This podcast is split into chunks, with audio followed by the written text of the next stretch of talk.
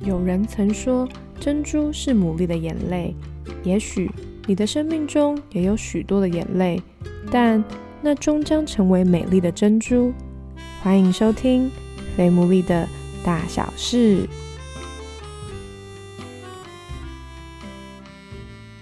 Hello，大家好，我是 Sarah，欢迎大家收听我们第三十集的《非牡蛎的大小事》。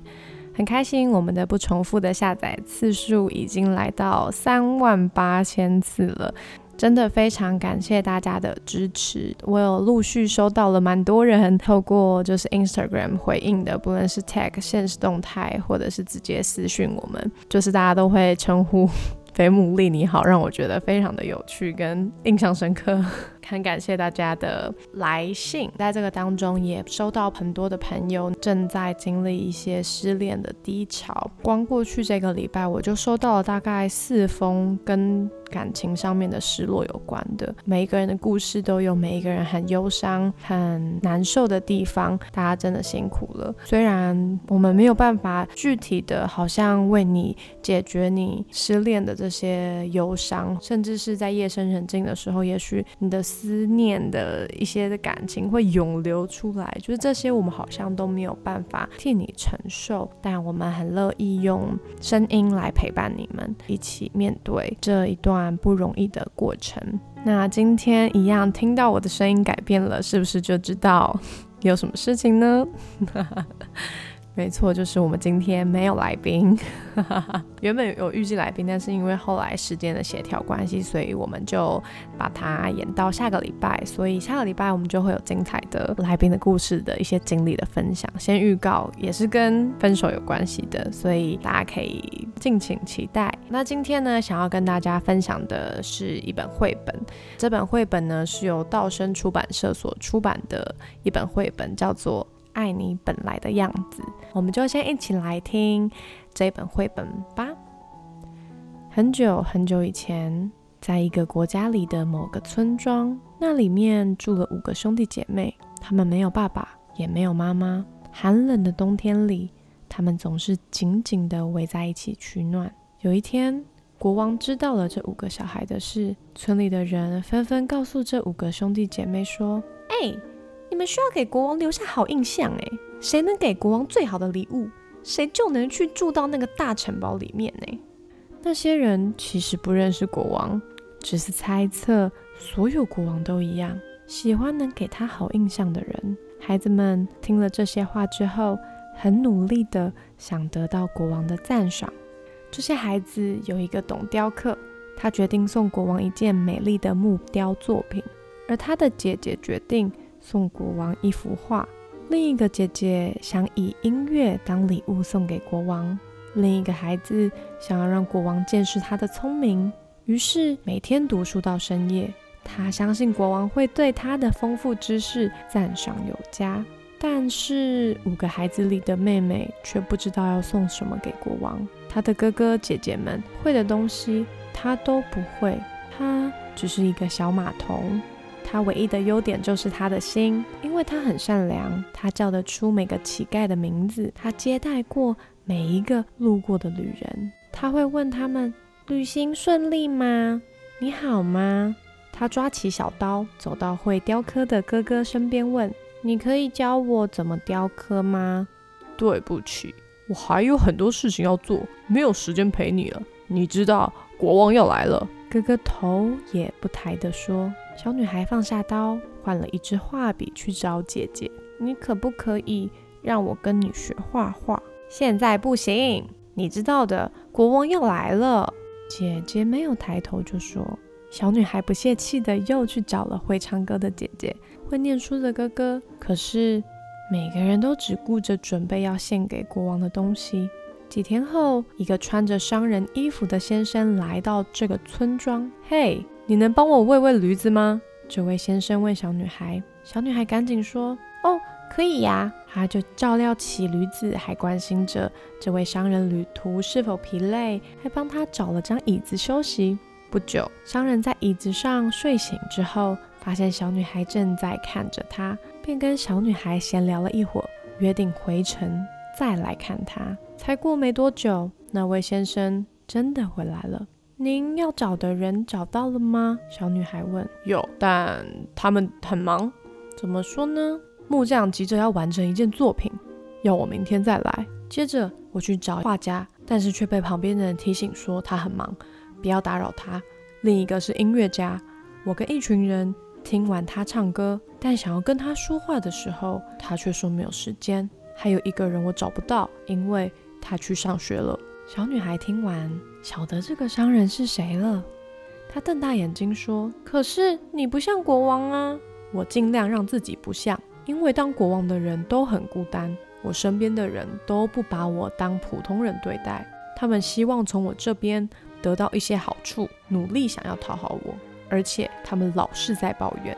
国王这么说。但是当国王不都是这样吗？小女孩问。所以您想要领养小孩？对，因为大人都一心想要讨好我，但是小孩子不会，他们只会想跟我说话。他们知道我对他们的爱是没有条件的。可是我哥哥姐姐都太忙了，是不是？是啊，但是我会再回来的。也许改天他们会比较有空。小女孩犹豫了一会儿，问先生：“那我呢？我没有什么才能，但是我想要做你的小孩。”国王笑着说：“你已经把最好的礼物给我了。你给我你的心、你的善良，还有时间以及爱。你当然可以做我的小孩。我就是爱你本来的样子，爱你本来的样子。”好的，今天跟大家分享这本绘本，在算是父亲节前夕分享一本《爱你本来的样子》。不晓得大家你喜不喜欢自己本来的样子呢？我就回想到我自己五六年前吗？那时候我因为也是经历了一个感情上的低潮啊，有机会可以再来跟大家分享我自己的故事好了，好像都没有跟大家分享过我自己的。故事，所以我那时候不自觉的就用饮食来 麻痹自己，所以电视演的是真的，真的会这样。那时候我就是不断的在吃，然后自己也吃完之后就觉得不够，还会把朋友的都吃掉。然后我还记得有一次我跟朋友们一起去某一家那种牛排店，不是都会有副餐包，就是我们三个女生去吃，我就夹了十二个餐包，因为在我心中的时候，我就觉得一个人就是要吃掉四个餐包，所以。我朋友们都超级傻眼。好，总而言之呢，我那时候就是变得很胖、很胖、很胖。可是我其实自己也没有觉得好笑的是呢，我周围的朋友们也都不觉得我那时候特别胖。但我有一个人就是看出来这件，而那个人是谁呢？那个人就是我的妈妈。那那个时候，他常常就是会碎念我，就是啊，我怎么那么胖啊，怎么样怎么样？那时候其实我那一阵子就蛮受伤的吧，可能一部分是因为感情上面的呃失落，然后再来是被自己，你觉得他应该是全世界最爱你的人，可是他竟然就是把你说的一文不值，所以我觉得在那一段时间。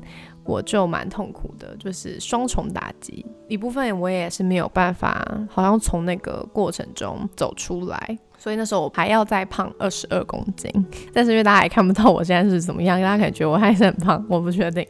好，但总而言之，有机会可能也可以给大家看一下我的 二十二公斤的那个精彩的照片。其实也会很挫折。那那个时候就是有人送了我一首歌，一首诗歌。那在那首诗歌里面，我就很深的被安慰。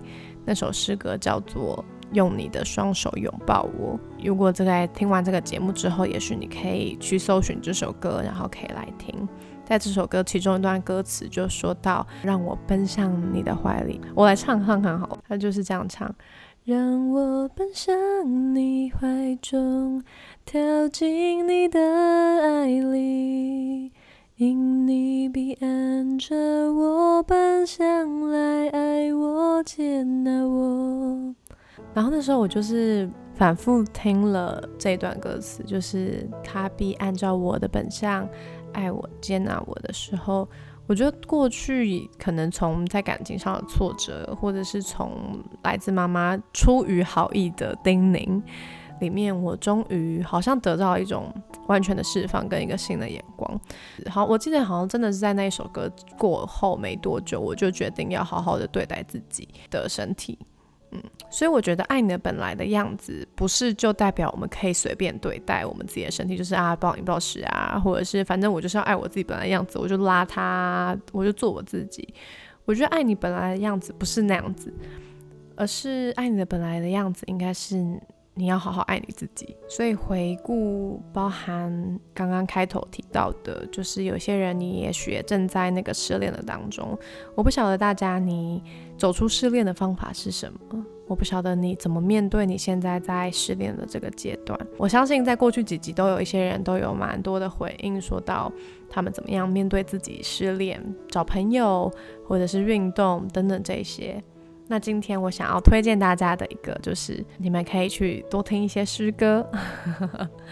我觉得在诗歌里面会有一种说不出来的安慰跟同理，还有一些我自己失恋时候的口袋名单的诗歌，包含像有一首歌是喜恩的出口，我觉得那首歌也很棒，大家可以去搜寻来听一听。有些时候你不一定可以说出什么，有些时候也不一定别人能够说些什么，但是在这些诗歌里面。在这些歌曲当中，你会很深很深的经历到一种莫名的安慰，你可能会流泪，那就让眼泪继续流。我觉得诗歌跟一般的流行歌最不一样的地方，就是我觉得那个一般失恋歌，就是各种就是在颂扬爱情的歌呢，就是你会越哭越悲伤，就是你会越来越痛苦。但我觉得诗歌不太一样，诗歌你反而哭完之后，你真的会有一种释放的感觉。好，所以如果你想要知道还有什么一些。哎，不错的诗歌的话，可以私信我，我就是私信 family，F A T M O O L E，我可以再传给大家。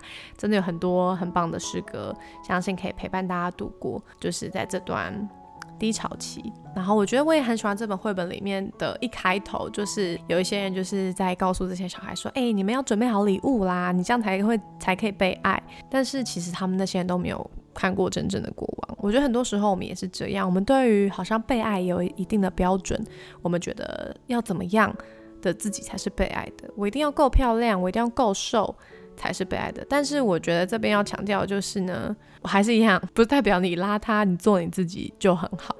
就是你把自己打理好，你真的，你真的知道你不是在报复性的进食，或是你知道你不是就是只是摆烂而已。对，我觉得你爱你的样子，就是你真的要好好学习怎么样把自己照顾好。就像有一集来宾子杰那一集，他就是有提到说，就是你要把自己打理的好好的，这样才是代表你真的爱你自己。你不是你你随便的糟蹋自己，然后来证明你是应该被爱的，不是这样子的。所以希望呢，在今天我也分享了一个我自己在面对我曾经在可能不论是感情的失意，或者是甚至面对家人。的不认同我自己的方法，嗯，好，那今天呢，我们这一集的节目就要到这边了。好，很感谢大家的收听。如果有什么问题的话，欢迎大家都可以来私讯我们，你也可以在你所收听的平台底下哦留言，让我们知道。好的，谢谢大家的收听，那我们就下集再见喽，拜拜。